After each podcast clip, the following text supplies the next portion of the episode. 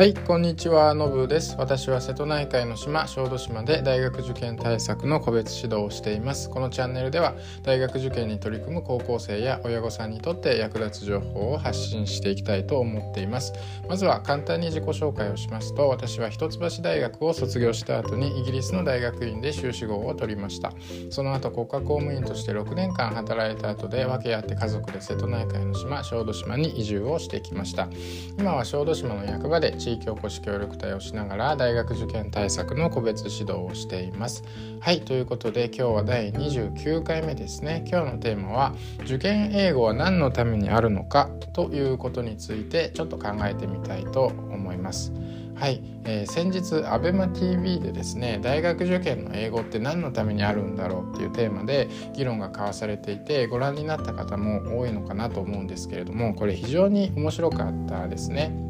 ここでは大きく2つの意見に分かれていて1つは英語が話せるようになると世界中の人とコミュニケーションが取れるようになる。世界が広がる。だから英語を勉強して読み書きだけではなくて会話もできるようになった方がいいっていう意見。がありました。でこれに対していやいやコミュニケーションツールとして英語を使う必要があるのは日本人の本当にごくごく一部だからみんながそこを目指す必要はない。通訳だけなら AI がやってくれるし英語を学ぶ意味っていうのはコミュニケーションではなくて情報収集なんだと。ネットの情報は日本語より英語の方が圧倒的に多いから英語ぐらい読めるようになっていた方がいい。っていう意見がありましたでこの2つの意見がちょっとぶつかっていた感じだったんですけれども、まあ、これを見て私は非常に考えさせられましたねこれは人それぞれ意見はあるのでどっちが正しいかって決めつけることはできないんですけれども英語の勉強の延長でアメリカ人とかイギリス人みたいに英語をペラペラ喋るようにならなきゃいけないみたいな呪縛があるっていうのは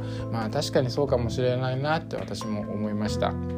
まあ、私個人の体験からするとですね私は日本生まれ日本育ちで大学受験の時に英語を初めて本格的に勉強して大学でも勉強を続けてイギリスに留学して英語で修士論文を書いて外交官試験にも受かってっていう感じでですね英語学習には人一倍力を入れてきたつもりです。でも私がアメリカ人とかイギリス人みたいに英語をペラペラ喋れるかっていうとそんなことは全くないんですよね、えー、イギリスにいた時にはそれなりに喋れれていた気もするんですが日本に帰ってきてからもう10年経っていて、まあ、ナチュラルに英語はあんま出てこないです。それだけ勉強したんだからイギリス人みたいに話せるべきだっていう自分の中のこう理想とですね現実の自分のコミュニケーション力にちょっと差があってですねいつもその差に失望しているような感じなんですね、まあ、正直なところですね。でそういう状態になっている日本人っていうのは結構な数いるんじゃないかなと思います、まあ、大学入試の英語も昔は文法とか読み書きが中心だったのが今は生きた英語とかですねコミュニケーションのための英語っていうのにどんどんシフトしてきてるじゃないですか。共通テストのリスニングの配点も増えてるしスピーキングテストの導入とかも検討されたりしてますよね。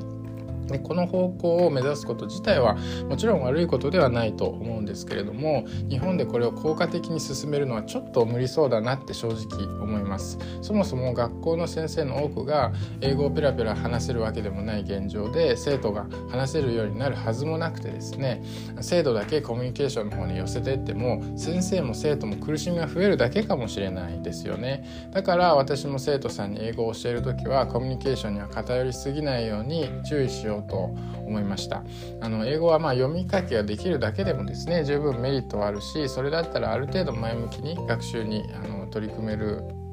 じゃないかなと思います。あの世界のインターネット情報の60%が英語で日本語はわずか2%と言われています。英語と日本語で30倍の情報量の開きがあるんですね。でこれにその英語の情報に日常的にアクセスできるかどうかっていうのは本当に大きな差になります。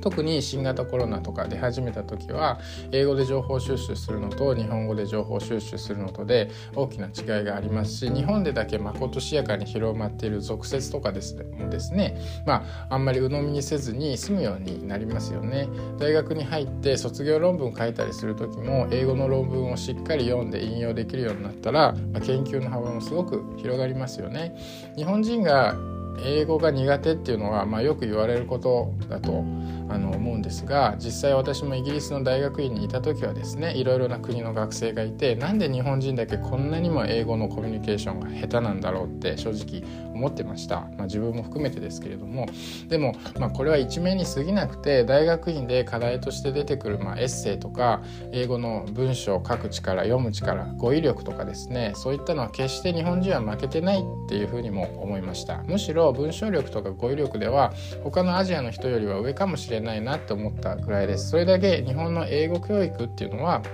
まあいろいろ批判はされますけれども読み書きに関してはそれなりの水準はあるはずだしそちらにもっと目を向けてですね受験英語ではそこをもっと伸ばしていくっていうマインドを持っても、まあ、悪くはないんじゃないかなというふうに思います。なので、まあ、そこを目指してですね受験勉強ちょっとモチベーションを上げてあの別にみんながアメリカ人イギリス人みたいにならなくてもいいっていうところをある意味割り切ってですね勉強に取り組んでいけたら、まあ、あの少し救われる人もいるんじゃないかなといういうふうに私は思いました。はい、あの今日の放送ですね。もし面白かった役に立ったなって思ったらあのフォローなどしていただけると嬉しいです。他にも大学受験に役立ついろいろな話をしているのでよかったら聞いていただけるとありがたいです。今日はこの辺で終わりたいと思います。ありがとうございました。